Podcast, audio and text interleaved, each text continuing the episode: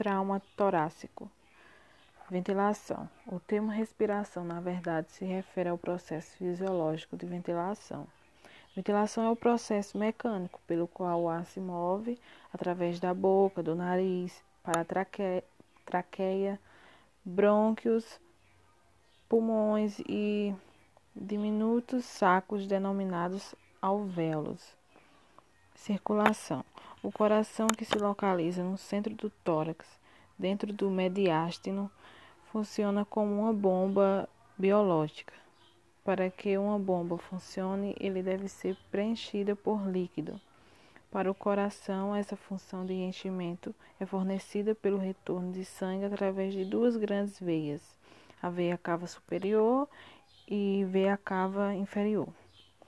Lesão penetrante. Os ferimentos pulmonares provocados por objeto penetrante igualmente permitem a saída de ar do pulmão para o interior do espaço pleural, o que também leva ao colaboramento pulmonar.